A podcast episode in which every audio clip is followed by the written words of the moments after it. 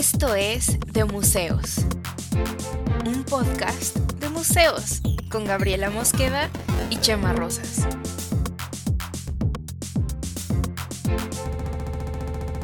Bienvenidos. Hola, ¿cómo están? Bienvenidos. Regresamos. pasó un buen tiempo, pasó un buen tiempo entre temporada y temporada, pero ya estamos aquí. Ahorita les vamos a contar qué sucedió en todos estos, pues, ¿qué fue? ¿Cuándo fue que terminamos la tercera temporada, Mikam?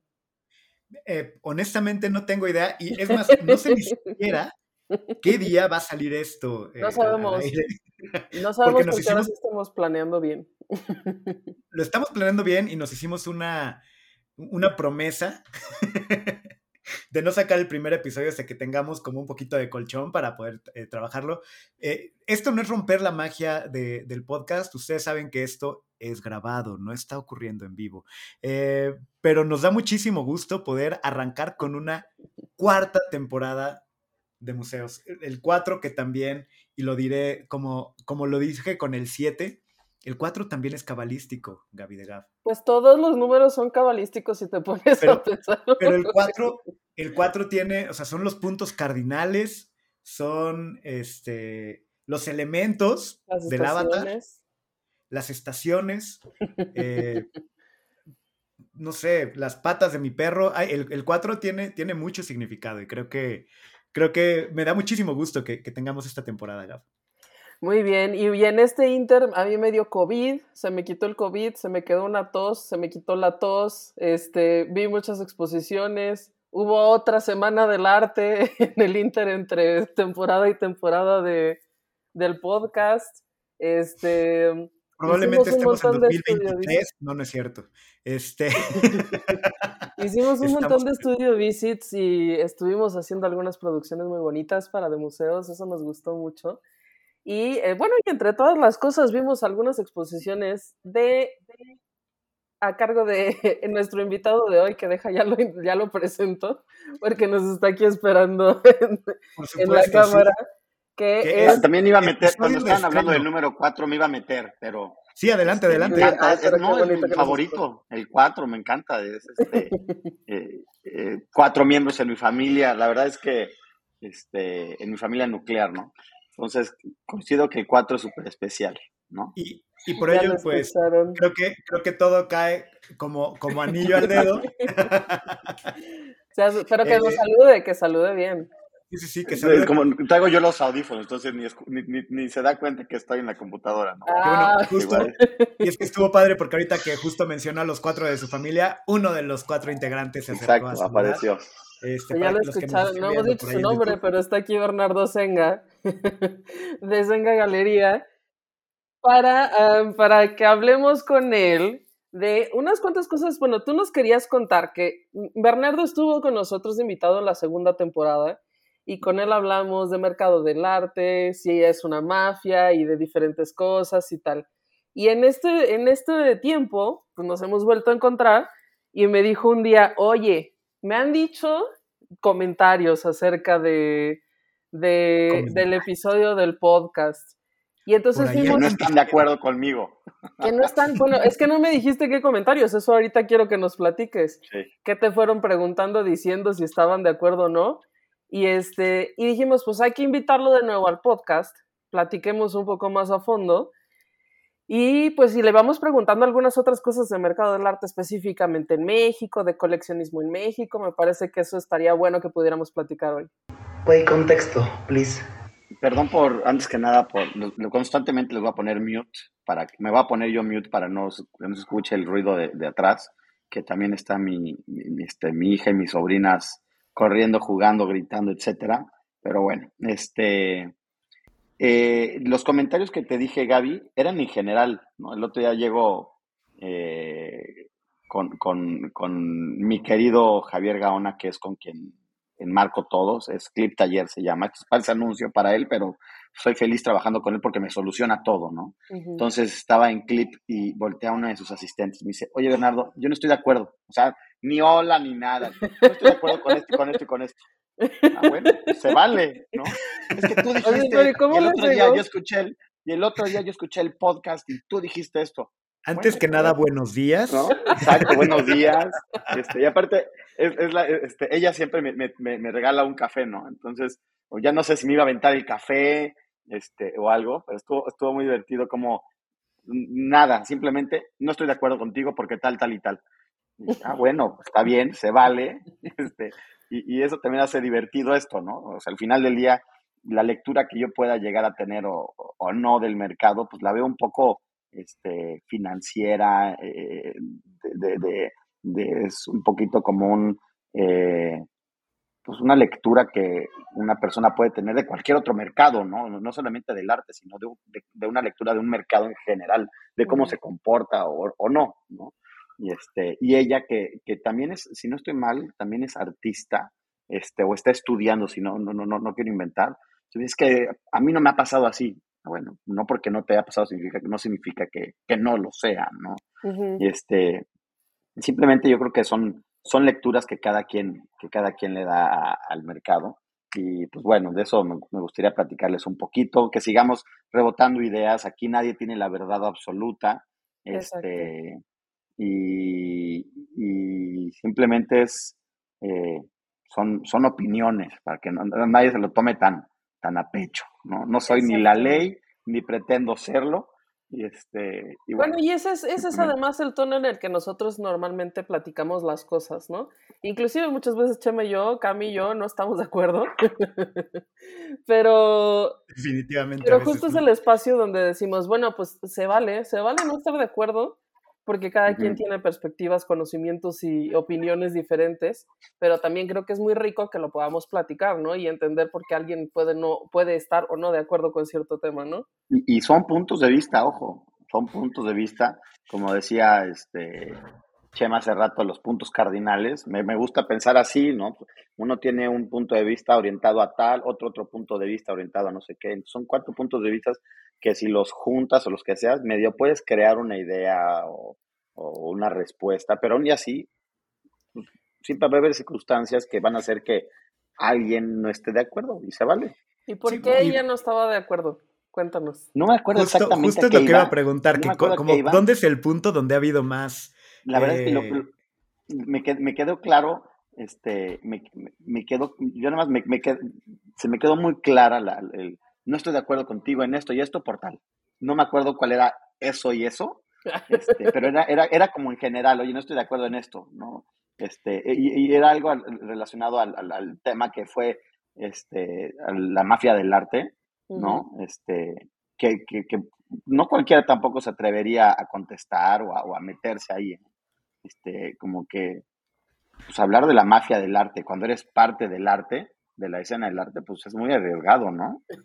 Este cuando, cuando has ido a la boda del padrino, hablar de la mafia puede ser algo complicado, ¿no? I'm este, offended. pero, pero, pero, pero hay mafias en todo, ¿no? Este, hay mafias en todo. Pero fíjate, es que a lo mejor no necesariamente mafia, o no lo sé, a lo mejor sí mafia, ¿no? En, estricto sentido. Pero el otro día estaba yo en Instagram y me salió una publicidad de una mujer que vende como unos cursos de cómo se hace un artista que vende y un artista que vive de lo que hace, ¿no?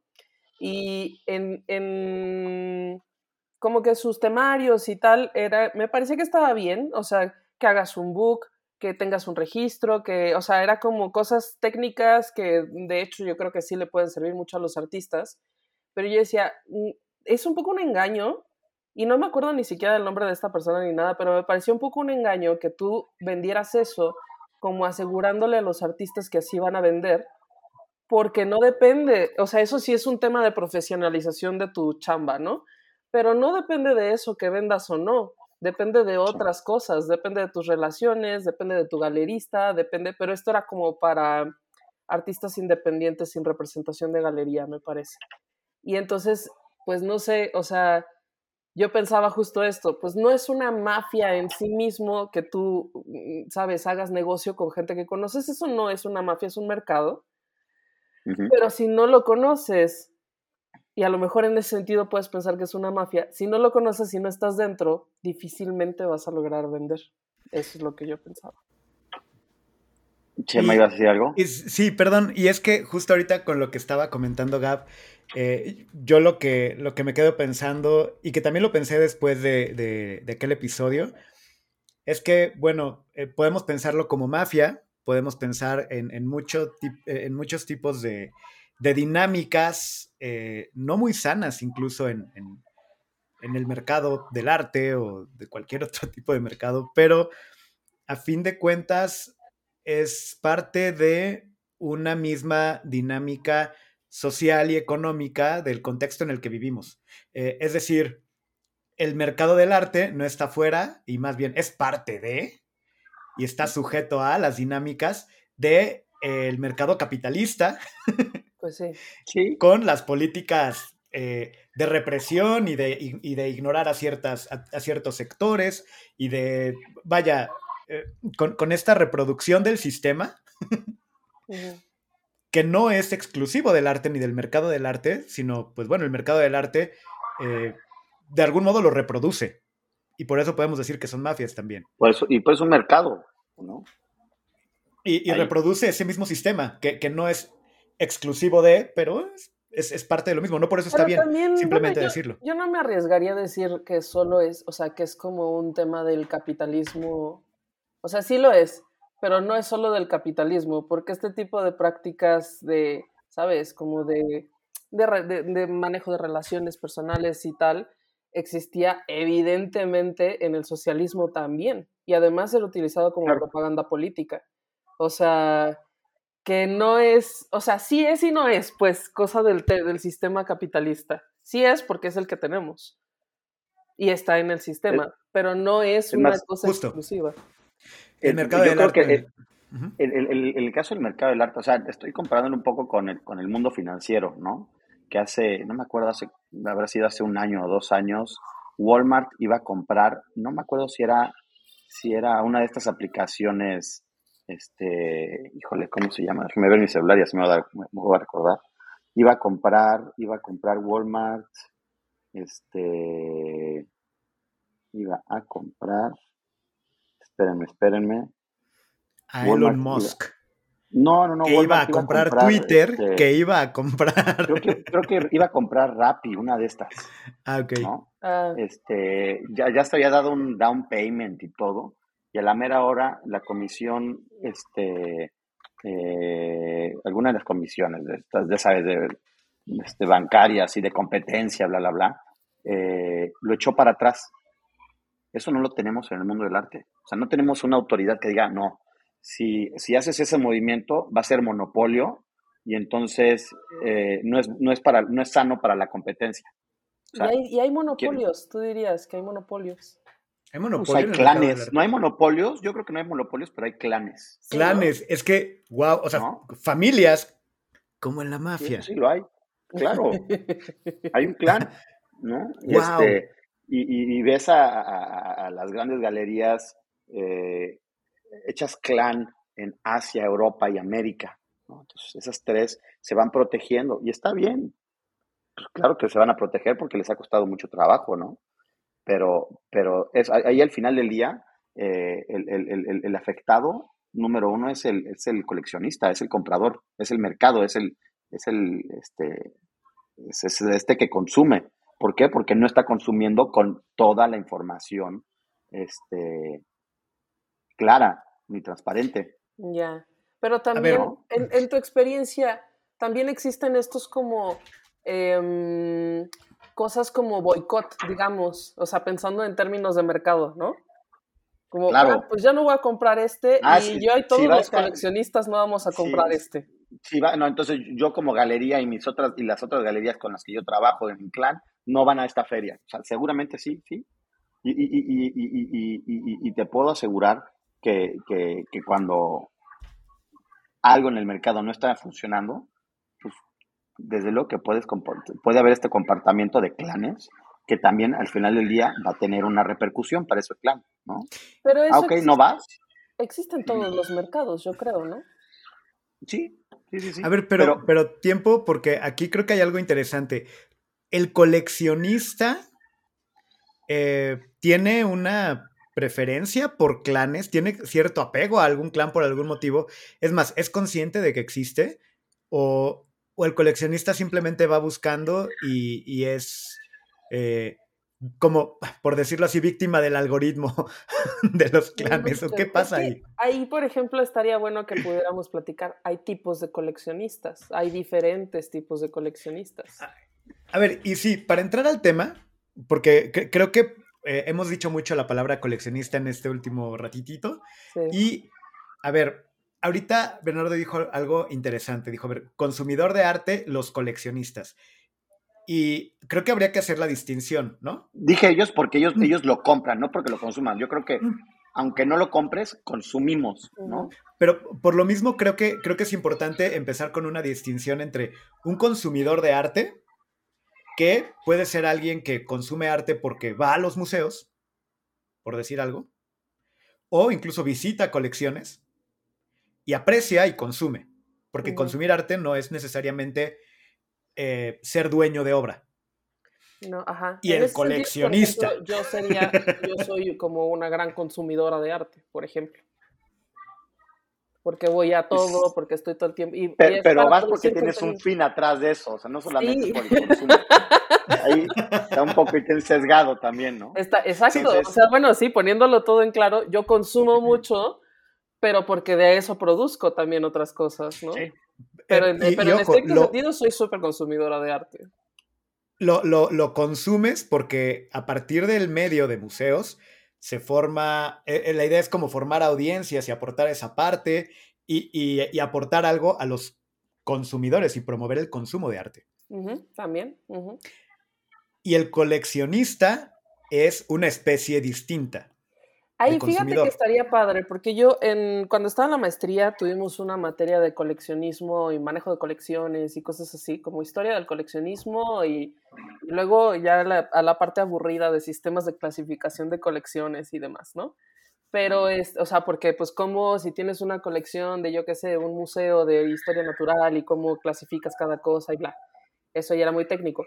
Pero la parte como chida era entender que todos coleccionamos cosas, que el coleccionismo es un impulso humano así, humano, que el juntar muchos triquecitos de algo que te gusta porque está brilloso, porque está por los colores, por el... Eso es una cosa eminentemente humana. Bueno, y lo hacen también, lo hacen, güey, las ardillas, o sea, juntan, sí, juntan nueces y los perros van y guardan sus, sus huesitos y sus premios y así. O sea, sí es una cosa súper Em, ¿sabes? Instintiva. Entonces, eso ya tiene pues un nivel de sofisticación en el coleccionismo de arte, evidentemente, pero el impulso por guardar cosas y acumular objetos de valor es algo con lo que todo mundo nos podemos identificar. Y, ahora yo, yo justo quería como, ahora sí, como, como hacer esta distinción clara, justo para ahorita hablar del coleccionista que consume y que se ve afectado, por, estos clanes y todo eso de lo que estábamos platicando. Pero que, a ver, hay consumidores de arte que no todos son coleccionistas de arte. Y que, bueno, el coleccionista sería quien adquiere arte. Pero, aquí hago la pregunta, no todo el que adquiere arte es coleccionista. ¿Qué es lo que hace al coleccionista de arte? La intención, yo creo, ¿no? O a lo mejor sí, a lo mejor estoy equivocado y todo el que compra es coleccionista, pero, pero justo creo que ahí puede ser una parte clave porque puede ser, a ver quién lo ve como un negocio y es un inversionista de arte. Es que, Le vale lo que haya, ¿no?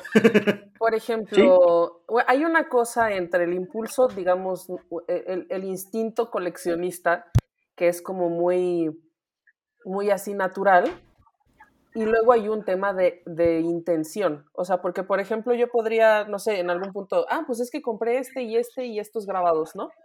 Pero como que sucedió. No es algo que yo haya estado buscando, que haya tenido un criterio de selección. Entonces, ambos yo creo que podrías decir, de cierto modo, es un coleccionismo también el que es un poco más fortuito, pero no. Hay, hay distintos tipos de coleccionismo, yo creo, ¿no? Hay un coleccionismo, coleccionismo más amateur, ¿no? Este, y hay un coleccionismo un poco más este, pensado, analizado, ¿no? eh, pero no por no, no, no, no, es que uno sea menos o más coleccionismo, no son coleccionismo, ¿no? Pero, pero creo que eh, cada uno tiene sus sus eh, no, no, es que no quiero decir características, porque tampoco es que sean características. Yo me acuerdo la primera vez que, que, los, que, que platicamos, les dije, a ver, yo me di cuenta que estaba coleccionando en el momento en el que el, el, baño de mi casa de visitas se convirtió en bodega. y eso es como, eso, es algo muy, muy, muy genérico. ¿Por qué? Porque, porque, porque cada quien tengas la situación que tengas, la casa gigante, chiquita, mediana, cuando empiezas a usar un espacio, no puede ser el baño o no, pero mi, mi mensaje era cuando empiezas a usar un espacio para vivir en bodega, para guardar, ese es el momento en el que dices, ay, güey, yo creo que sí estoy coleccionando porque, porque ya, me, ya, me está afectando mentalmente, o sea, ya estoy, ya estoy guardando en lugares donde se debe de vivir, ¿no? Eh, eh, como que fue un poquito mi mensaje, no es que, no, era, no era de que, hay el, baño, cuando guardas en el baño, pues sí, hay gente que puede tener o no un baño de visitas porque vive o no en un departamento en la Roma, en la Condesa, donde antes pues, no tenían esos baños de visitas, no lo sé, ¿no? Mm, Entonces, sin embargo, ahí yo creo eh, que lo que tenías en el baño, o sea, no es lo mismo un coleccionista que un acumulador que puede estar metiendo cosas nada más. Tú tenías muy claro lo que tenías en el baño. Claro. Eh, un inventario, aunque fuera mental, que muy probablemente lo tendrías en Excel también, pero aunque sea tienes un inventario mental y una clasificación muy específica, de tus obras que tienes en el baño porque y están esperando para y, sabes que es de tal artista de tal tamaño de tal cosa o por cualquier criterio y catalogar que creo que es, es parte clave de, quien colecciona, ¿no? Quien colecciona cataloga, clasifica. Y, también, y, también quien colecciona destina un presupuesto. Que mm. normalmente el presupuesto se sobrepasa lo que habías pensado, en mi caso al menos, ¿no? Este, porque difícilmente puedes hacer una colección si no le destinas, o sea, siempre hay una parte presupuestal.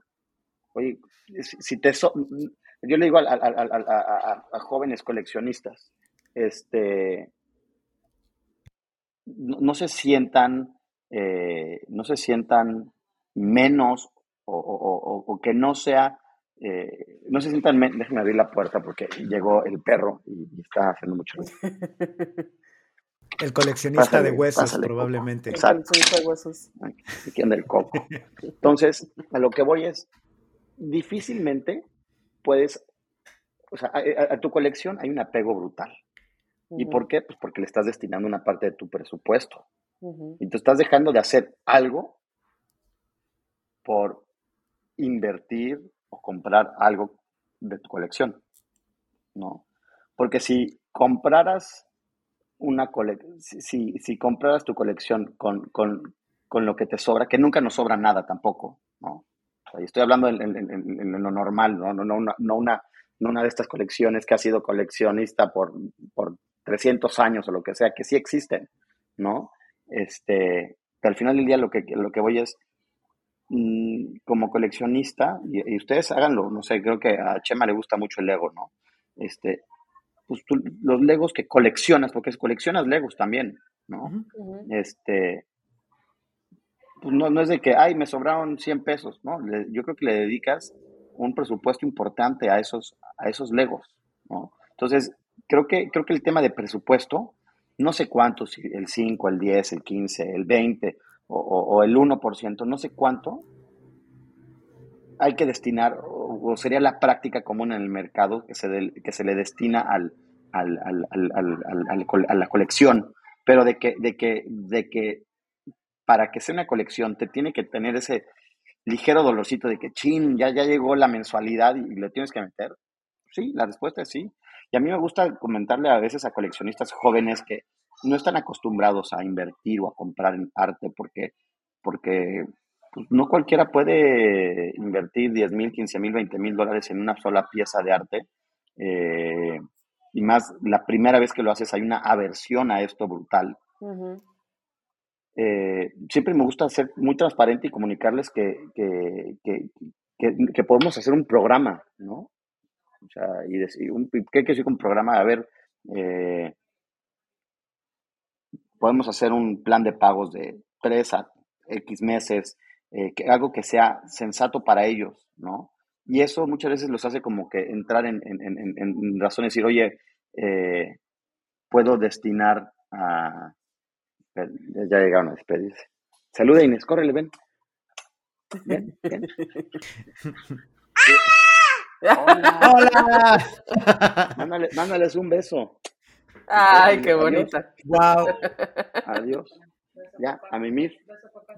Creo, creo que es la invitada más adorable que hemos tenido en sí, Es una delicia. Este, si, nos, si, no, si nos están eh, oyendo nada más en Spotify, espérense que salga, por favor, en, YouTube. Este, y ya, ya hasta me distraje en qué estaba, de qué estaba hablando, ¿no? Pero, este, ¿en qué estábamos? A los coleccionistas jóvenes les me, me gusta, me gusta hacerles un plan. Oye, ¿por qué? Porque a mí me lo han hecho. ¿no? Y, y, estoy, y estoy, a mí me, un poquito, el trato que me gusta darle a mis coleccionistas es agarrar el trato que me han dado, el mejor trato que me han dado en galerías y mejorarlo aún. ¿Sí me cachan? Este, ¿Por qué? Porque hace rato que hace rato que decían, pero es que, entonces, ¿quiénes son los clanes y eso? No es que sea clan necesariamente, sino las galerías, los coleccionistas se vuelven de, ciertas galerías por el trato que esas galerías le dan. Es verdad, pues como todo, pues ¿no? como cualquier compra que haces. Me gusta ir a comprar ropa a la tienda porque me tratan bien. porque me, tratan bien y se acuerdan de mí, me dicen mi nombre y me apapachan. O como mi mamá. Y se toman el tiempo de llevarme al estudio y conocer al artista y esas cosas, creo que se desarrollan relaciones a largo plazo, ¿no? Y quien está en este negocio y no crea en el largo plazo, pues creo que se tiene que cambiar al Bitcoin, que eso es muy corto plazo todo, y, que vivan de eso, ¿no? Entonces, a ver, este pero creo que este, este tema que acabas de tocar, creo que, creo que es importante y me surge la duda. Sí, con las galerías que te tratan bien y las relaciones a largo plazo, pero por otro lado, no como coleccionista estás cazando al artista más que a la tienda donde lo compras. ¿O cómo funciona eh, esa parte? no estás buscando esa pieza de ese artista, me vale quien la venda, yo voy a buscarla. Depende, lo que pasa es que, mira, según mi experiencia, es que para que tú conozcas un artista, para que tú conozcas el trabajo de un artista, está difícil si el artista mismo tiene que dedicarse todo el tiempo a hacer la promoción de su obra, porque tienen que dedicarse a producir. O sea, ¿cómo, mm, no lo sé, cómo, vas, cómo un artista se va a poner a pensar sobre, sabes, sobre las profundidades del ser y a plasmarlo si tiene que estar subiendo post a Instagram o, ¿sabes? Yo, no, confío. Un, comunicado de prensa. Yo no confío en, artistas que se autogestionan. Es que. Hay sus excepciones, como en todo, ¿no? Hay excepciones, pero, es que, pues no es su fuerte. O sea, no es, no es algo que su, Su negocio es trabajar pensando. Exacto. Si no piensa en eso, si, si, si, si, si, si en vez de estar pensando, está contigo, invitándote, oye, ven a mi estudio y es que mira y eso, a ver, simplemente no le está dedicando el suficiente tiempo a pensar. ¿no? Y luego entonces, por ejemplo, yo, Pero entonces, ¿cómo hay excepciones, ¿no? Es que es, que es a, lo que voy. Por ejemplo, yo, como consumidora frecuente, ¿no? De arte. Inclusive yo, que voy a muchas cosas aquí y allá, hay chiquitas, grandes, emergentes, sólidas, en museos, en galerías, en proyectos independientes y tal. Inclusive para mí es muy difícil que me vaya yo a enterar de un artista que se autopromociona. Porque no, no están como bien insertos, no es fácil que se metan al entramado este de la comunicación de cosas de arte. Entonces, o no, sea, es No, no. Y aparte, no está, no está bien visto. No, eh, y además es que se ve menos, digamos, menos sólido, por decirlo de alguna manera, ¿no? O sea, es como, no sé. Y entonces, entonces si soy un artista y nadie me conoce, ¿cómo empiezo? Pues sí, es un estoy, de acuerdo. Exacto, sí, es un, pues no necesariamente un círculo vicioso, pero sí hay, por ejemplo, esa es parte de la labor de los galeristas, quienes están paneando y están investigando y están viendo qué artistas pueden funcionar, qué, qué, qué, de las Pero también es responsabilidad del, del, galerista tomarse el tiempo y decirle al, al, al, artista, mira, no le hagas así. Yo no, te puedo, yo no te puedo representar ahorita porque representa, o sea, es algo que a mí como galerista me gusta tomarme el tiempo y es mi responsabilidad, ¿no? Este, si no me da, si no me da, si no me da la vida ahorita de, de, de trabajar con X o Z artistas, este, recibo la, la, recibo la invitación de, de amor, please, estoy,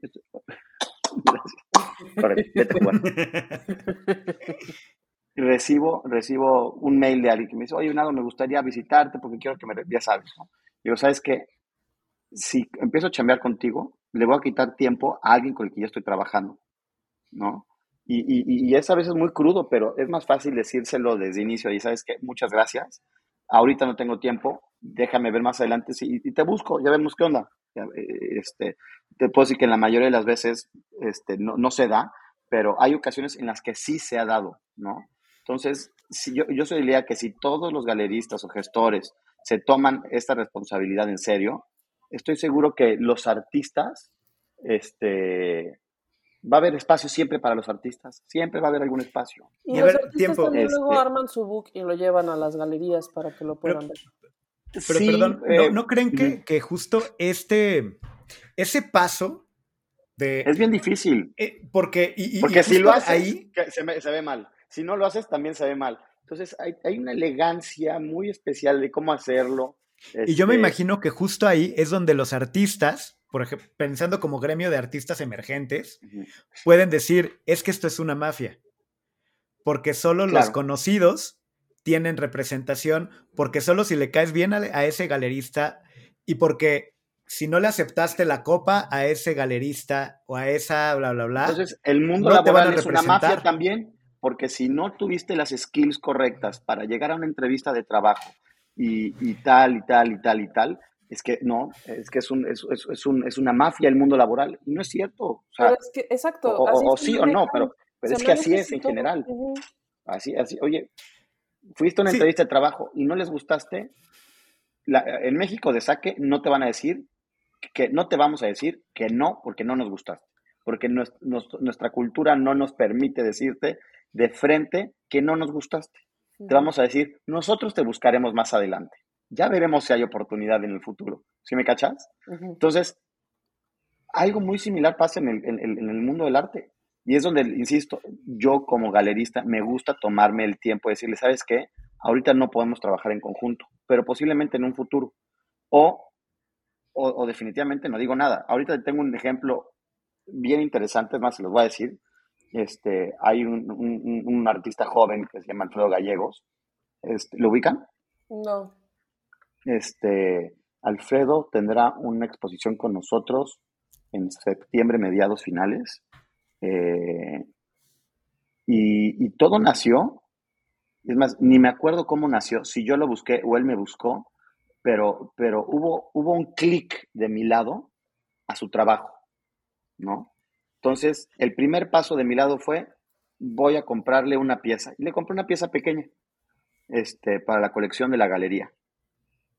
Eh, después, esto fue en septiembre del año pasado o en agosto del año pasado. ¿eh?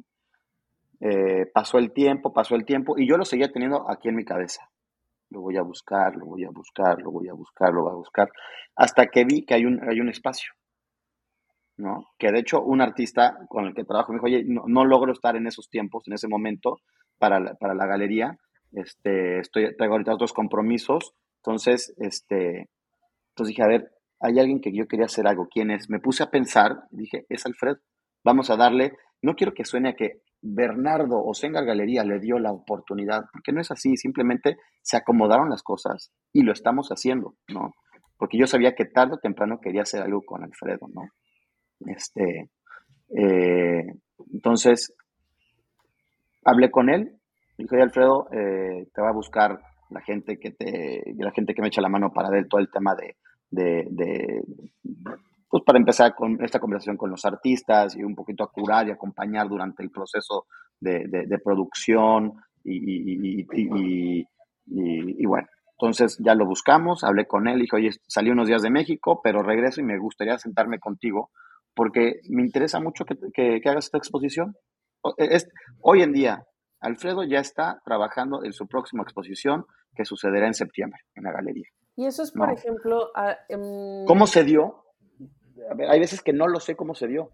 Sé que se dio porque es alguien en el que yo tengo un interés. Claro que es más común que, que cuando yo tengo interés en algo, voy, lo busco y lo soluciono. Y, es más fácil que, que, sea así, que sea de la otra manera en la que me busca a mí el artista. La respuesta es sí, aunque ha habido una o dos eh, excepciones en las que, en las que eh, trabajo, termino trabajando con algún artista que me buscó. Eh, y, también quiero decir una cosa, al final del día, em, insisto en que siempre me tomo el tiempo. Si alguien me busca, asesorarlo. Mira, capaz yo no soy la galería indicada para ti, pero es esta otra. Búscalo de mi parte. O te doy el teléfono. O sea, sí, sí me tomo esa ligera molestia este, de, de, ayudarlos, porque si no los ayuda uno, ¿quién nos va a, quién, nos va a apoyar, no? Una, una duda que me surge, y perdón, Gab, a partir de esto, nada más para, porque creo que va mucho de lo que acabas de comentar. Eh, esto que me comentas es como un asunto de cazatalentos, de algún modo. Existen espacios en los que, eh, eh, establecidos o, de algún modo, en los que, a los que tú puedas ir a cazar talento y que aquellas personas que no tienen representación, que no tienen algo que tú y, galeristas como tú puedan ir y decir, a ver qué hay. Y tal cual como decir, a ver, a, ver, si me gusta, ¿existe el espacio o cómo es? ¿Hay Este, sí, sí, ahí les, les voy a dar un poquito de ejemplos. Este, a ver, uno. Partiendo del punto que, de lo que estamos hablando es en México. Y, y cuando hablamos, estamos hablando ahorita. Sí, México. estamos hablando de, una burbujita muy chiquita que es México. No, muy chiquita, pero una burbujita que es México. Bueno, y sobre todo Ciudad de México, ¿no? También. sí, pero también hay mucho en Guadalajara, en Monterrey, en el interior, ¿no? Pero yo les diría, dejemos de pensar en México. Este mercado es mucho más que México, ¿no? Este, y nos gusta mucho voltearnos a ver así, ay, ¿qué está haciendo el vecino de aquí al lado? No, veamos qué está haciendo el vecino de, allá, de, no de vecino, pero alguien, alguien de fuera, ¿no? Este, y, empecémonos, más que a validar con el que está al lado aquí en México, empiézate a comparar con alguien que está en China, con, o sea, porque son mercados que, en, cosas están sumamente más evolucionados o más avanzados que, nosotros, ¿no? Eh, ahora, regresando a la, a la, pregunta específica de, oye, hay lugares, así como una feria de empleo, eh, sé que, hay, sé que hay, hay ferias donde artistas pueden ir a presentar su trabajo. No las conozco, nunca he ido a una, este, pero he escuchado algo, algo de eso a nivel internacional. Eh, en, en, en, mi caso en México, unos buenos ejemplos de eso ha sido Fine, donde Fine siempre permite esta iniciativa de Diego y de, este, ahora tendrá unos nuevos socios ahí, Diego, eh, esta iniciativa de Fine siempre te ayudaba a, a, a, mira, este cuate yo nunca lo había escuchado. Y eso es bien interesante. Y por eso creo que Fine en Monterrey, en Guadalajara, aunque era remar para corriente, era remar contra corriente para Diego, era bien interesante porque nos facilitaba a nosotros muchas veces el, el, el, el, poder ver a ciertos artistas, como en todos lados, había bueno, medio y malo, ¿no? Entonces, hasta este, al final del día, eh, esa decisión ya la tomabas tú, pero, pero, pero Fine te estaba dando una, una idea, ¿no? Lo hace también mucho Acme, ¿no? Como, como son estas ferias de, de, un perfil este, un poquitín más eh, eh, joven, etcétera, pues muchas veces te das cuenta de, de, de quién está en, este, quién está entrando a esas ferias. ¿Por qué? Porque definitivamente a un maco, a un material, es algo mucho más establecido, ¿no?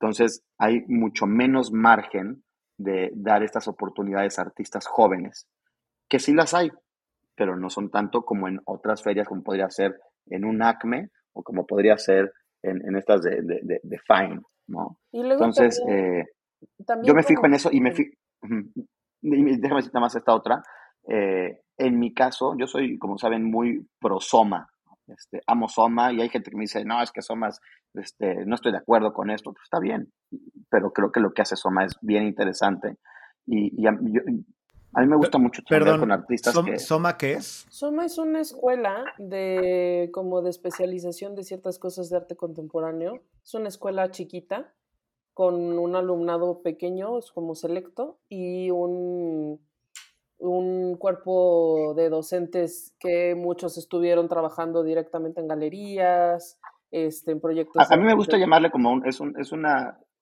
es un programa más que una escuela, porque no, no tiene ninguna validez, este, eh, la CEP ante la CEP o lo que sea, y no pretende tenerla. Eh, es, una, es un programa de artistas para artistas, ¿no? Entonces, eh, creo que se gesta todo lo que se tiene que gestar, ¿no? ¿Por qué? Porque te está dando clases un Eduardo Avaroa, ¿no? ¿Quién mejor? Te está dando clases un Joshua Ocon, te está dando clases una Sofía Tawas, te están dando clases distintos artistas que tienen una experiencia en el mundo del arte bravísima o súper importante, pero también tienen este don del, del, del, enseñar, ¿no? de la docencia. Eh, tienes, eso es en cuanto al docente. Tienes el ambiente, ¿qué quiero decir con esto? Pues estás, estás estudiando con 12, 14, 15 artistas más, multiculturales, o sea, de distintos países, este, de distintas regiones mexicanas. Eh, puede haber francés, eh, argentino, chileno, mexicano, americano, etcétera, etcétera. Y eso siempre nutre. Por eso les decía hace rato, basta de estas cosas de solamente este, mirarnos de mexicano a mexicano. ¿Por qué? Porque eso nos valida nada más aquí, pero el mercado del arte es mucho más que en México, ¿no? Entonces, este, eh, eso también me gusta mucho de Soma. Y, y, y además, a ver, al ser un, un programa tan, tan pequeño de, estudiantes, de 14, 12, 15 estudiantes, hay una personalización bien interesante. Entonces, quienes están en Soma, este, a mí me funciona mucho Soma porque al final del día hacen un draft de 600 personas que quieren entrar a Soma cada año. Y, de esas 600 quedan 15. son de los mismos artistas quienes hacen los filtros. No, eh, el, el, el, el, programa de Soma es curado por distintas personas anualmente Dentro de ese comité curatorial están eh, docentes, están eh, patronos y, distinta gente, ¿no? Eh, y, la verdad es que esto hace que, que, al final del día, después de, después de, cantar tanto y tanto y tanto esta masa que llega a Soma, pues te queda una, una capa súper fina de, artistas que, que, ojo, ¿eh? no quiero decir que, ya están preparadísimos, pero son artistas jóvenes que si se les da esa oportunidad de Soma, eh, pueden desarrollar un X talento, pueden explotar o trabajar un, un, X proyecto. De hecho, Soma, todos los artistas que llegan a Soma son becarios. Sin importar el nivel socioeconómico, son becarios. Entonces, desde ese momento, a todos los tratas de la misma forma y todos dejan de tener estas, eh, eh, ¿cómo se llama? Esta idea de híjole, es que tú vienes de un ambiente distinto, entonces puedes tener eh, eh, un comportamiento distinto. No, aquí todos se tratan iguales. Para cuando se van a graduar, se les da un presupuesto idéntico a cada uno para, para que puedan este, producir su proyecto final. Entonces, de estas iniciativas hay muy pocas en México. Son contadas. Y pregunta conspiratoria, realmente. Soma, por ejemplo, los que salen y esto atienden al mismo clan? No, depende. No, no necesariamente. Algunos no son de aquí de la Ciudad de México y se van y se regresan a trabajar. Se regresan a sus, a ver, hay, hay, ejemplos de, artistas que regresan a sus ciudades y empiezan proyectos de gestión en sus ciudades. Ok, súper. Entonces, no, es como un asunto de generación de, talentos del clan para el clan y que, y que luego los coleccionistas no lo, creo. No, y luego incluso imaginándome la conspiración. Si, les interesa, Soma tiene su canal de YouTube donde este transmiten en vivo todos los miércoles, se llaman miércoles de Soma. Miércoles de Soma. Un artista o un galerista o alguien eh, que consideran relevante para el alumnado y lo... Normalmente son artistas. Normalmente son artistas. No. Y, este, y entonces cada uno de los artistas habla de qué hace, cómo lo hace, desde dónde viene su práctica y demás. La técnica, cuánto le ha costado el trabajo. Me parece un desperdicio, un desperdicio que, no lo que no lo hayan hecho los martes y que se llamara ah. Somartes. Somartes. me parece una oportunidad perdida. So miércoles no suena tan bien. Pero alguien de Soma nos escucha y le pueden cambiar. Qué bueno que me recordaste de eso de los miércoles de Soma, Gaby, porque, este, Chema, en serio, métanse ahorita a la página y tienen un, un, un, historial, o más que un, un, historial, ¿cómo se le llama? Un archivo que debe de ir unos 5, 8 años para atrás. Sí. Todos los miércoles de Soma ahí. Yo llegué a ir muchas veces presencial porque vivía, hace mucho tiempo vivía ahí en San Pedro de los Pinos, que es donde, en donde está Soma. Entonces llegué a ir muchas veces este, y estaba bien a gusto porque ahí te echas una chelita y no sé qué, y oías este, de, qué, de qué iban los artistas y demás, ¿no? Ya, esos yo creo que ya nunca los subieron, porque no, no, me, no recuerdo que estuvieran grabando en ese entonces, pero de un tiempo acá este, están todos en el canal de YouTube de, de Soma. Sí, este, entonces al final del día lo que les quiero decir es, hay varias iniciativas, cada quien puede usar o no las que le sirvan. En mi caso, pues, me sirve mucho este, echarle un ojo a Soma, ¿no? porque ya viene un poquitín filtrado. Eh, sin embargo, no quiero decir que quien no venga de Soma no es bueno, en lo más mínimo, ¿no? Si no estoy mal, Alfredo, por ejemplo, Alfredo Gallegos, no, no hizo ningún proyecto de programa de Soma. Este, y, y pues bueno, este, eso, eso, eso, es lo que a mí me funciona, ¿no? Hay, hay, otras personas que, que, que se van a, nada, ¿no? A la feria esta que sucede en Nueva York y en Miami y, traen los ojos muy abiertos a ver qué están presentando todas estas, estas galerías eh, jóvenes, llevando artistas jóvenes. Entonces se vuelve un foro bien interesante. Ahorita que les decía que venía de, de perdón, que venía de, de, de ver este, eh, la Bienal de Venecia y, y, y documenta en Kassel este, pues ahí les puedo decir que prácticamente todo lo que está en, en, Venecia ya está eh, afiliado al programa de Venecia, ya está, es algo súper super institucional, súper super sólido, este, pero también hay cositas que pasan alternas a la Bienal de Venecia, que te puedes encontrar cosas jóvenes o cosas que, que no habías visto o que no, está, no han sido tocadas por la mano del hombre, llamémosle, y dices, ah, pues esto está bien interesante para llevármelo a México o para empezar a trabajar con este artista. Y no se diga de documenta. En, este, e, en esta ocasión de documenta eh, ha sido increíble la cantidad de proyectos colectivos y artistas jóvenes que he conocido. Es en serio increíble. Es que habría este que explicar aquí un poquito porque nunca hemos hablado de qué es Documenta. Documenta es, no es una bienal porque se hace cada cinco años, eh, entonces es una, quinquenal, supongo que se llama. Sí. Este. lustrenal. Lustrenal. Y Luz, lústrica. y, este, y es una convocatoria internacional.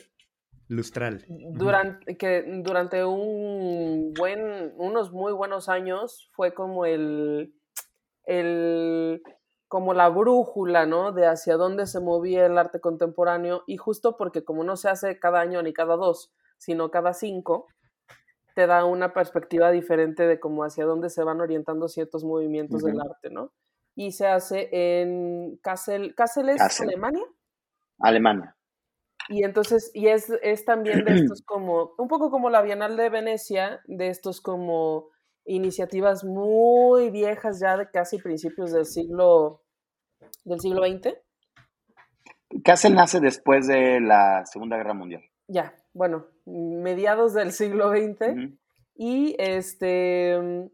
Y desde entonces, como muchas de las grandes cosas de vanguardia y además no necesariamente ligadas al mercado del arte y así, se presentan en Kassel. Entonces, una vez cada, cada cinco años. Y es, y, es como súper importante. Entonces, pues, y Bernardo viene de Kassel y de la Bienal de Venecia. la, verdad es que fue, fue, una experiencia brutal. Este, esta experiencia la hicimos con, con el PAC, con el Patronato de Arte Contemporáneo. Este, y, y, ¿qué, ¿qué, es lo que veo venir? Veo venir un, ¿cómo se llama? Una, proyectos de colaboración ¿no? Este, experiencia. Y el, para mí el mundo de arte se tiene que reducir también mucho a la experiencia. No solamente a la compra, compra, compra y compra y más compra de arte, sino a, a cómo un, como un, un, un, consumidor de arte, como estamos platicando hace rato, vive una experiencia, qué le deja, ¿no? Este, entonces, claro que la, para mí la forma más pura de arte es una pintura, ¿no? Y es, en lo personal es lo que más me gusta, pero no, no, podemos quedarnos solo ahí, ¿no? Creo que ahora, ahora en, estos momentos, todos los proyectos que sean eh, concientizarnos eh, con temas de medio ambiente, de recursos naturales, etcétera, de violencia, todo lo que está pasando. eso es lo que ahorita creo, creo que creo que a donde está apuntando esta brújula del arte, ¿no?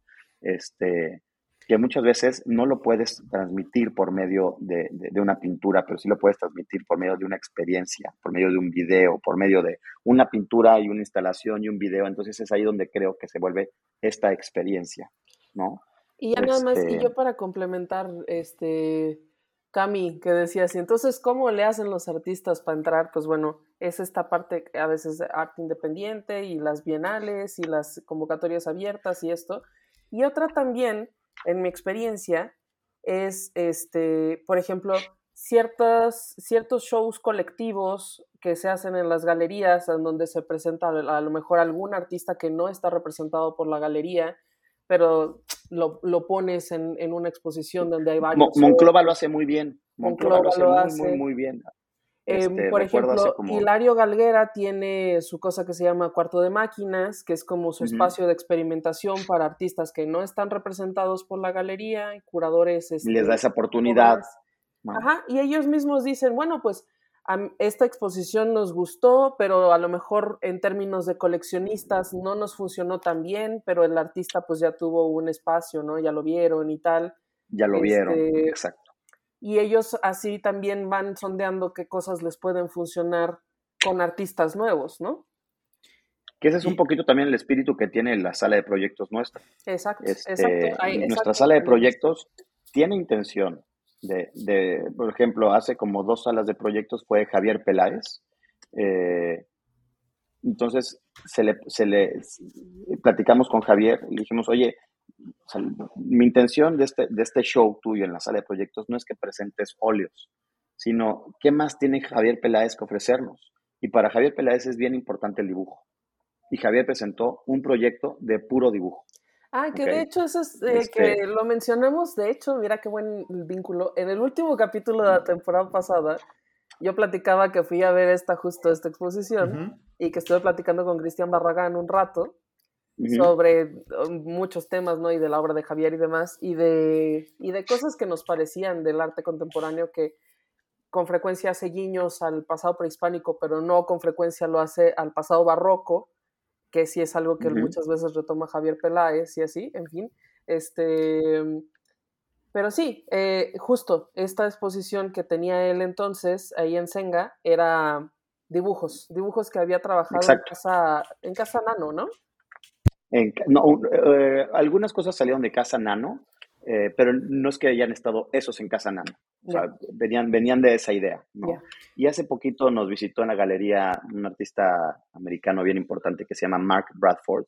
Y Mark estaba bien contento. Me dijo, oye, Bernardo, en serio, felicidades por, por este espacio de, de, de, de la sala de proyectos, que, que, que, es como destinar este momento a, a, nuevas propuestas, a jóvenes, etcétera, etcétera, porque, porque es lo que necesitamos, ¿no? Es lo que necesitamos. Eh, eh, continuar eh, permitiendo que, generaciones más jóvenes puedan presentar en lugares formales, ¿no? Entonces, este, básicamente, en, mi caso, eh, en la sala de proyectos, se, el espíritu es ese, ¿no? Que en otras galerías, por ejemplo, eh, en el caso de Curimansuto, seguramente lo podemos comparar un poco con el proyecto que hicieron con, con siembras, con estas tres, cuatro siembras que hicieron, que invitaban desde galerías jóvenes o artistas jóvenes. Eh, en, Hilario Galguera, el caso, en el caso del cuarto de máquinas, y, así, ¿no? Entonces, este, creo que tenemos la obligación como galerías de, de, de, de hacer este tipo de proyectos para apoyar a los artistas jóvenes. Y yo quiero, y, nomás y ver, bueno, porque, okay. sí. porque no sé cuándo va a salir esto, pero bueno, dejemos este, dejemos la mención. Estoy yo curando una expo para cuarto de máquinas con dos ah, mujeres jóvenes, este, que va a abrir a finales de agosto. Entonces, muy probablemente para cuando esto salga ya va a estar abierta la exposición. ¿Podemos saber quiénes son ellas? Sí, este, se llama Vanessa Enríquez, que es una artista nacida en la Ciudad de México, pero que vive y trabaja en Berlín. Eh, y hace instalaciones con instalaciones y ella los llama dibujos espaciales con tape de VHS y hace obra de caballete también. Y la otra artista, las dos, de las dos en esta exposición, la otra es Concepción Huerta, que es una artista sonora. Este, que además ella es amiga mía de, de la universidad, o sea, la, la, vida nos volvió a juntar así.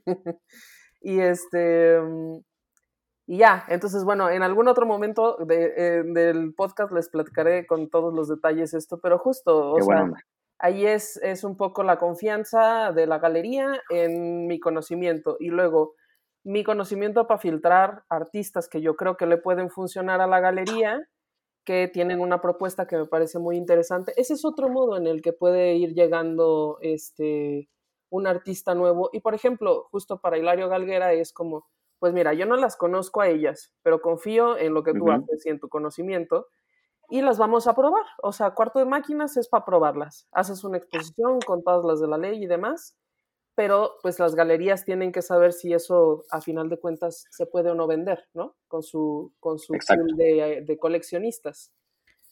Entonces, pues ya es, digamos, una inversión para ver qué tal jala y en el mejor de los casos, a lo mejor ellas se quedan con la galería.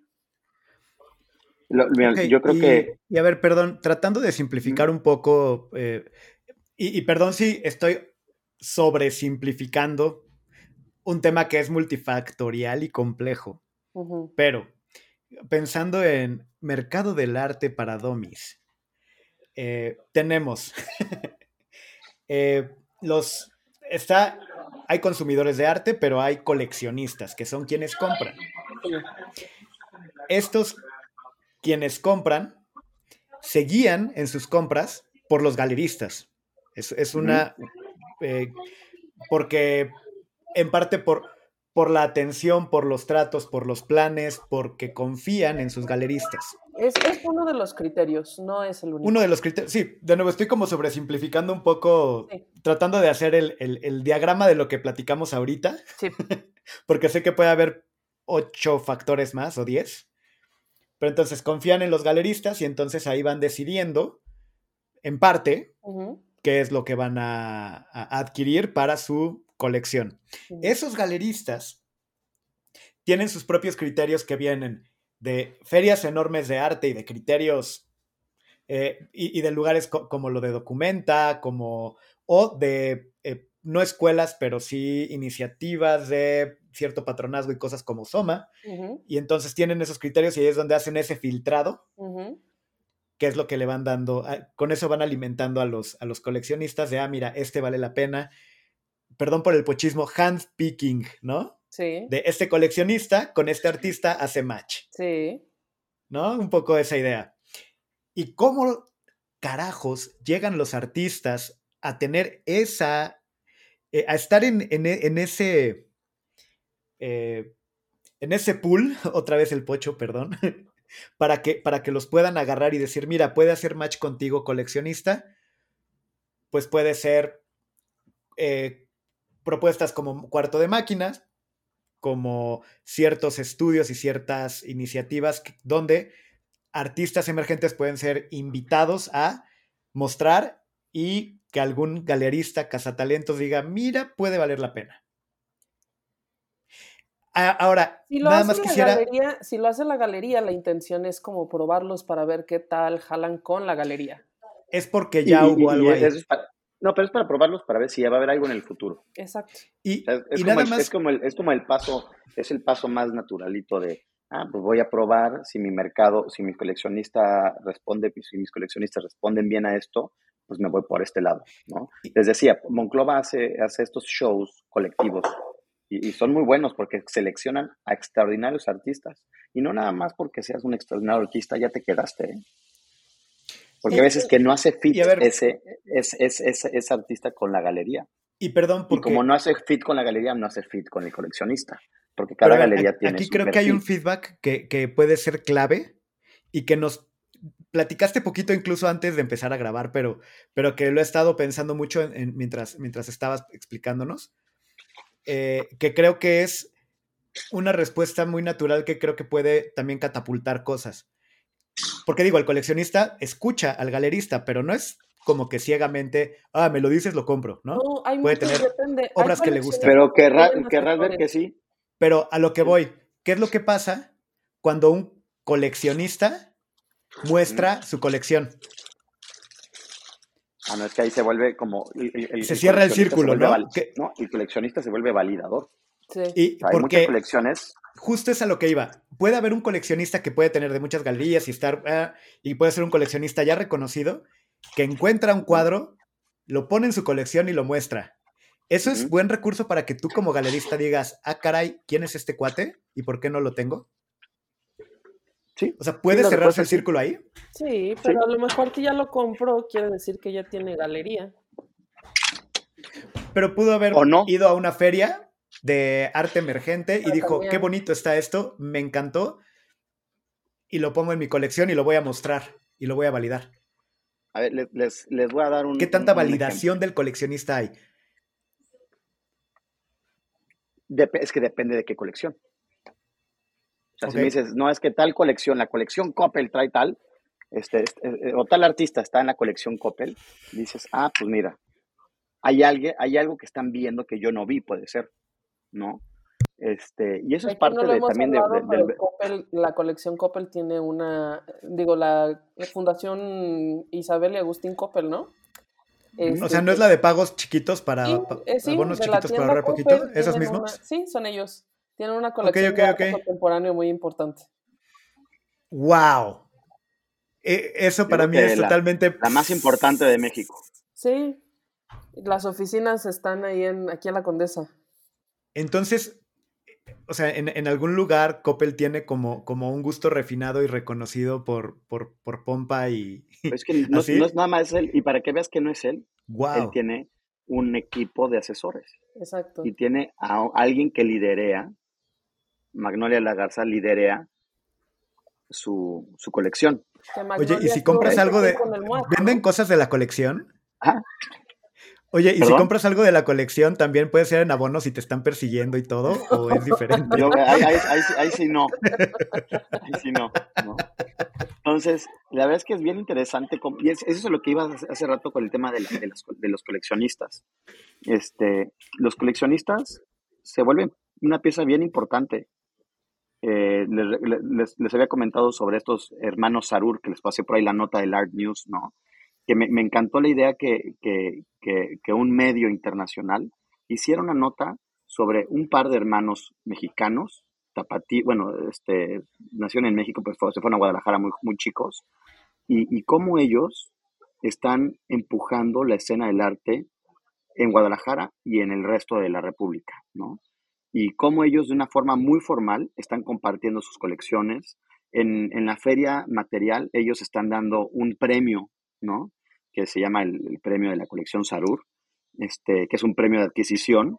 Eh, y, la verdad es que es increíble que, jóvenes coleccionistas estén destinándole su lana a estas cosas, porque como les dije, no es, no es que les sobre, ¿no? Eh, ni a ellos ni a ningún coleccionista. Creo que eh, el tema del presupuesto es, algo importante y vital en, cualquier colección. Se le tiene que destinar un X porcentaje o, este, o algo. Debe haber alguna como que mejor práctica, ¿no? De, de, tanto se debe de destinar a la compra de, arte, no lo sé. Pero en el caso de ellos es bien interesante cómo, cómo han ido profesionalizando este, a grado de que yo volteo y digo, híjole, a mí me falta hacer eso, esa, esa, esa, este, ese registro, ese, esa catalogación de obra. O sea, tienen su obra impecable, catalogada, eh, sé que están trabajando en una idea de digitalización para poder compartir su colección. Y eso es donde creo que es a donde, a donde llega más ser el coleccionista y no nada más de, ay, es que yo compré esta obra de arte para tal. No, estos cuates compran cada pieza muy pensada, eh, se enfocan principalmente en artistas latinoamericanos. Sin embargo, este, ahora que, que, compraron una pieza, eh, un artista nuestro, Mark Hagen, en material se llevó el premio de adquisición de ellos, uno de los premios de adquisición, este, es americano, pero dicen, es un, es un cuate americano que trabaja este, en México y hace mucho en México. Entonces, bien interesante cómo no solamente lo están cerrando a artistas latinoamericanos o mexicanos, sino que también están abriendo, abriendo de cierta forma artistas internacionales que trabajan en México. Entonces, este, insisto, el compartir, el, hacer estas colecciones eh, para ojos de todos, se vuelve como que algo bien interesante, ¿no? Como también lo hace la colección Coppel, porque hay muchas colecciones que ingresan, compran una obra y jamás vuelves a ver la pieza, ¿no? Y, y ¿no? ¿Cómo ven? No sé, yo sigo impactado por, por la colección Coppel. Este. Tiene cosas muy buenas, ¿eh? Tiene sí, no, no, lo imagino, nada más. Sí, sí es como, como un poquito extraño que, que, O sea, relacionar Coppel con. Ah, bueno, sí, es este de lo mejor que hay en arte contemporáneo, Coppel? Pues. ¿Sabes qué? Me parece extraño, simplemente eso. no, es una marca que relacione. Pero con el tiempo, a lo mejor eso termina, ¿sabes?, teniendo su propia identidad. Como el Soumaya ya no piensas necesariamente Telmex. Y aunque están súper metidos los mismos logos y todo, ¿no? Ya piensas Soumaya y su colección y Telmex como cosa aparte. Haría falta mucho tiempo para eso, pero se llama Sumaya, no Telmex. Bueno, y, pero la colección, es colección se Coppel. llama se llama colección SIAC. Ah, ok, no se llama, pero todo el mundo le llama colección Coppel. Pues sí, porque es colección Isabel y Agustín Coppel, SIAC. Ah, exacto. Pero bueno, oigan, se nos va. Se nos, fue el tiempo. Y nos, otra vez, nos vamos a tener que juntar otra vez, Bernardo, para platicar otro capítulo de Mercado del Arte después, yo creo y cuando quieran y este yo, la verdad es que quedémonos en esta en este en, en, esta ocasión con, con el tema del coleccionismo como el coleccionismo no es solamente olvidémonos de la parte de los clanes porque todo va que, clanes. perdón Bernardo aquí justo para tener nuestros tres puntos cuáles serían los tres puntos, y creo que estabas por ahí, pero para irlos numerando y para tener orden en esto, ¿cuáles serían los tres puntos que considerarías para, para tomar en cuenta el mercado del arte de acuerdo a todo lo que platicamos hoy? A ver, mercado del arte, en esta ocasión hablamos sobre coleccionismo y hablamos sobre todo este drafteo, que, es parte del mercado del arte, pero como que pasa tras bambalinas, ¿no? Eh, ¿Cómo llega un artista a presentarse en una galería? Pues hay, mucho, hay, un mecanismo detrás de todo esto. Eh, yo en lo personal, ¿en qué me fijo? ¿Dónde estudió el artista? ¿Dónde ha trabajado el artista? ¿Qué experiencia tiene? Eh, con qué otras galerías ha trabajado, en qué momentos. Eh, muchas veces los artistas, eh, para solventar su vida, eh, tienen su programa, tienen sus proyectos personales como artista, pero también asisten a varios artistas. Entonces me gusta mucho como que me... Como el de RH de los artistas. Sí, claro. Más o menos. Pues es que, es que sí, sí, sí. Las empresas, los negocios están hechos de gente en, digo Walmart porque es donde les dije que estoy aquí en, mi pueblito, este, bueno, ningún pueblito ya es una ciudad, este, si Walmart no contrata a la gente adecuada, no va a poder funcionar. Si yo como galería no contrato a la gente o, no colaboro con la gente adecuada, tampoco voy a poder funcionar, ¿no? Entonces, por eso es tan importante la calidad del, del recurso humano. ¿No? hace ratito que platicamos me decías, es que este, los artistas dicen que, hay muchos artistas jóvenes que dicen que esto es un clan y que es muy difícil destacar, pero es que es difícil destacar en todo. Sí. Es, es un mercado, vean esto, esto es un mercado laboral. Y para tú posicionarte en una galería. En muchas cosas del arte, a lo mejor yo diría este punto dos. muchas cosas del arte se tienen que ver con visión de largo plazo.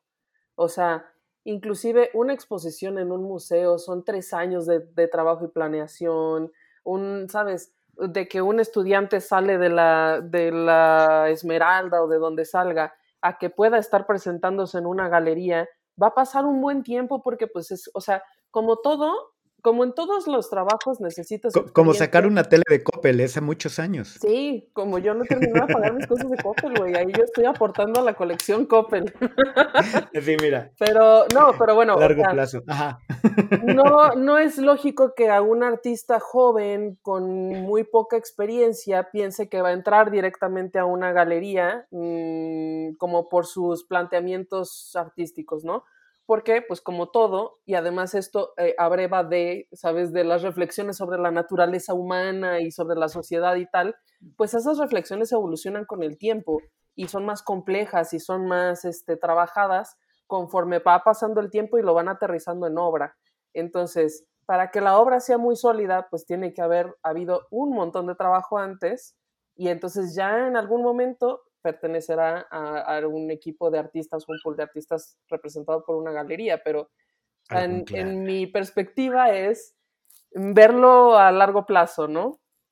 Mientras tanto, pues hay que seguir trabajando como todos, como todos. Y son los mismos problemas que en una empresa, ¿eh? Sí. La empresa tiene que trabajar en cómo retener al artista, tener un, o sea, todo, todo, no sé, no sé por qué, por qué se tiene que dar un tratamiento distinto al mundo del arte sea, así es. Y, si tienen las mismas prácticas y, es, un negocio hecho con gente, entonces mi activo principal es la gente, ¿no? Sí. Entonces, nada más es, un bonito, es un bonito punto 3. Que el activo principal no, pues es que es parte del 1. Ah, es parte del 1. y ya íbamos en el 2, o sea. Pero a ver, tú el 1, el 2 el 3, Cami. Yo, yo el, 3, mm, mira, me quedo, a partir de toda esta plática, creo que me eh, eh, entendí muchas cosas que, y me sorprendí con otras, como, como en prácticamente todos los episodios. Eh, pero mi, mi punto 3, ya tomando en cuenta que sí es, digo, habíamos hablado mucho del mercado y hablamos de las colecciones y de los coleccionistas, pero el tomar en cuenta que este ciclo, de, es un ciclo de consumo también. Pues sí. Eh, que, hay proveedores, hay, tú cuando vas al súper, y volviendo solo porque dijiste Walmart, porque lo tengo en la cabeza, si vas al súper, te encuentras tres o cuatro marcas de frijoles, probablemente hay más en el mundo, pero las que vas a encontrar en el pasillo van a ser tres o cuatro. Son las que ya te seleccionaron. Y hubo un profesional que te seleccionó eso. Entonces, seguramente están bien. Sí, seguramente están bien. ¿Y por qué? Y si te pones a, y si te pones a clavarte en lo que hay detrás, a lo mejor hay prácticas monopólicas de Walmart. No estoy diciendo que las tenga, sí las tiene, pero este, cuestiones eh, incluso turbias que pueden considerarse mafia y todo, por supuesto, pero es, em, es un ciclo de consumo. Tú compras esa marca porque es la que está ahí, es la que más se vende, por lo tanto se sigue vendiendo y así va. Es Pero es la que publicitan, ¿no? Entonces... Pero tiene ciertos beneficios además, por ejemplo, tú sabes que tú podrías ir al, al, mercadito y comprar un kilo de frijoles sin nada. seleccionar, exacto. Y tú sabes que, pero eso implica más trabajo tuyo y tú tienes que poner los frijoles a cocer y tal tengo que yo ser el curador de mis sí, yo uso ciertas herramientas, eso es en mi caso, ojo, ¿eh? Yo uso ciertas herramientas que me funcionan muy bien para, para este tipo de, de, de, de, análisis. Pero hay, hay, hay, en el caso de Monclova, Monclova hace estos, este, ¿cómo se llama? Estas colectivas y ve qué le funciona y qué no le funciona, aparte de que sé que, que Teo y, y Polina tienen un super ojo para estar viendo este, opciones, ¿no? Eh, entonces, en mi caso, a mí me funciona muy bien esto. Aparte que también estratégicamente nosotros tenemos el proyecto de Tajo Senga de, de las residencias.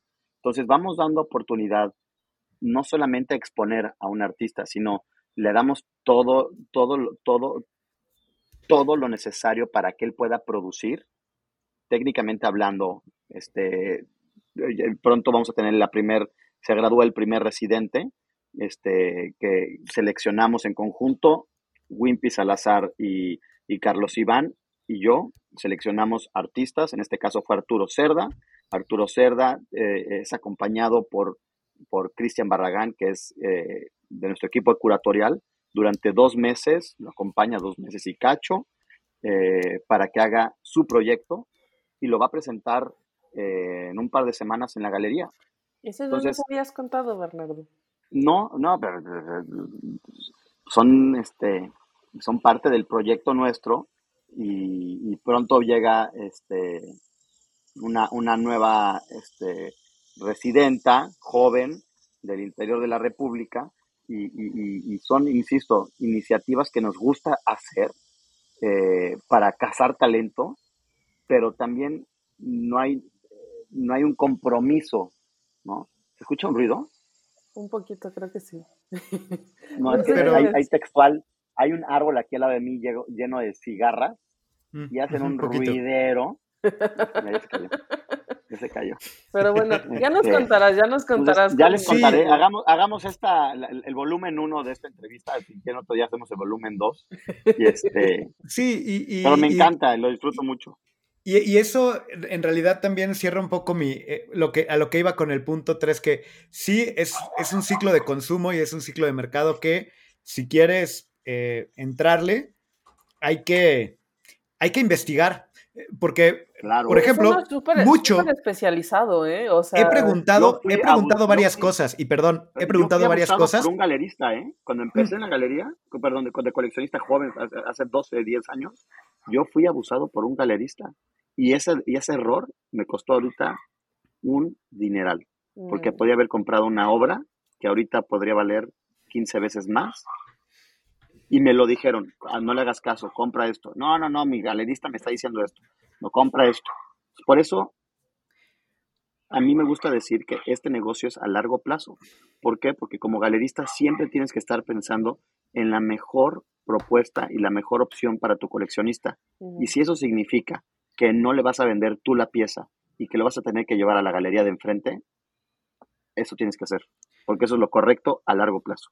Sí, y, a lo que voy es que en todo este proceso y en este rato que llevamos platicando, he preguntado varias cosas, otras no, como para no hacer tantas tangentes, pero ustedes dos empiezan a platicar y empiezan a, a hablar, utilizan nombres propios como sustantivos de cosas que los dos conocen y que yo no tengo idea. Ay, perdón. Para mí Monclova es un lugar. Sí, ay, perdón. Me explico. Monclova es una galería. Monclova es una galería aquí en Pero me explico, o sea, sí, para mí es como, ah, bueno, sí, pues, en Veracruz deben tener cosas bien interesantes, mano. No, Monclova está en Coahuila, pero proyecto. En Coahuila, sí es cierto. Ah, sí es cierto, es Coahuila.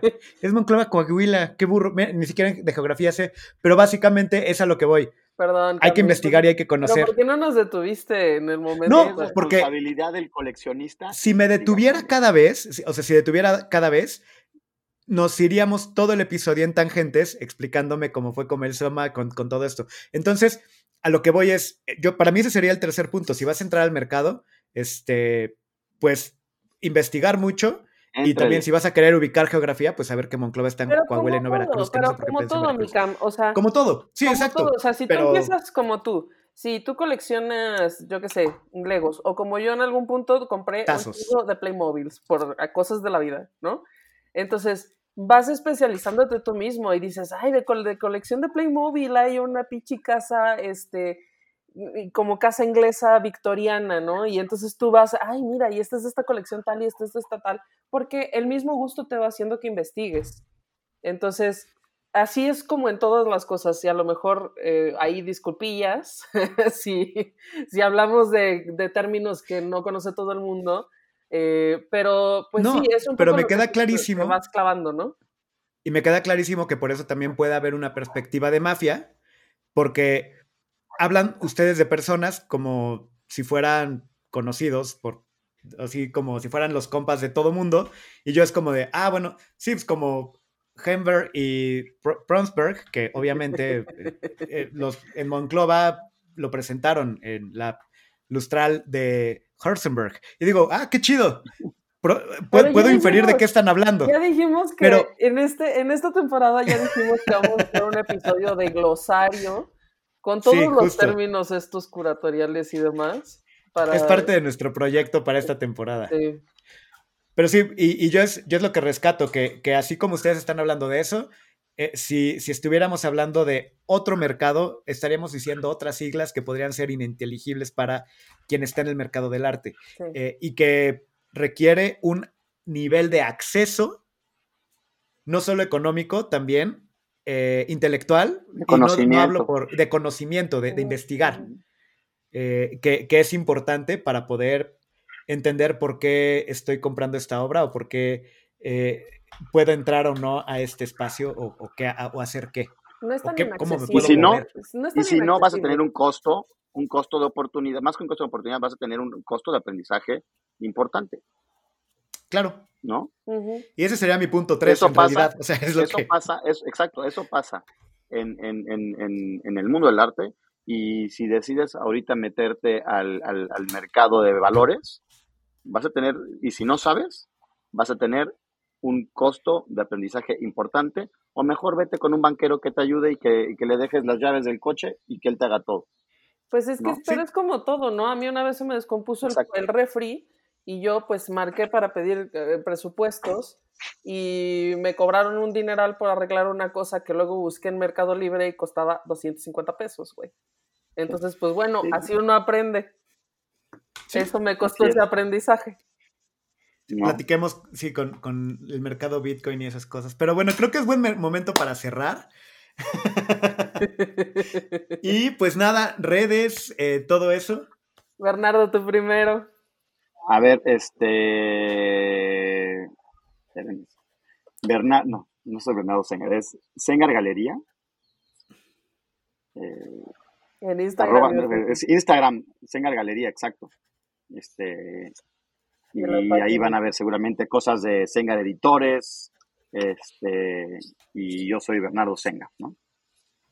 Y bueno, pues las nuestras ya saben, siempre se las digo, pero estamos en arroba de museos en Instagram, en Facebook, arroba de museos MX en Twitter, eh, arroba de museos en TikTok. Tenemos un TikTok ahora porque somos jóvenes, aparentemente. nada más pienso una red social más. Digo, y de es la página web. En todos estos vamos a las exposiciones y generamos contenido para contarles de qué va el panorama artístico de la Ciudad de México y ahí estamos, yo y un pequeño... Ah, los bailes de actualidad en los museos más importantes de la Ciudad de México. No, eso no. Me gustaría invitarlos ahorita a, las, exposiciones que tenemos en la galería, que es eh, eh, una, exposición de Fernanda Brunet en la sala principal, una exposición de Santiago Merino en la sala de proyectos, eh, una exposición de Víctor Rodríguez en el nivel 2 y en la terraza tenemos como este estos primeros eh, acercamientos, llamémosle, porque no es una exposición como tal, pero es una intervención por Ale de la Puente. ¿ok? Y me encantaría también invitarlos al Museo Nahuacali, que hasta el 11 de septiembre está un show de Robert Janitz. Muy bien, ahí está, ahí están todas las invitaciones. ¿Y tú, Mikam, para ir cerrando?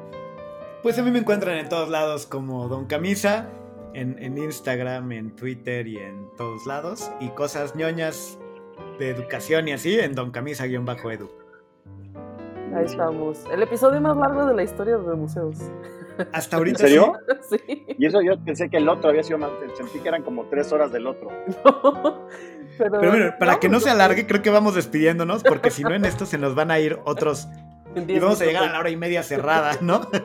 Sale, pues muchas gracias por escucharnos y pues nos vemos en la próxima. Gusto verte, Bernardo, Mikami. Cuídense mucho. Bye. Esto fue De Museos, podcast de museos con Gabriela Mosqueda y Chama Rosas. Hasta la próxima.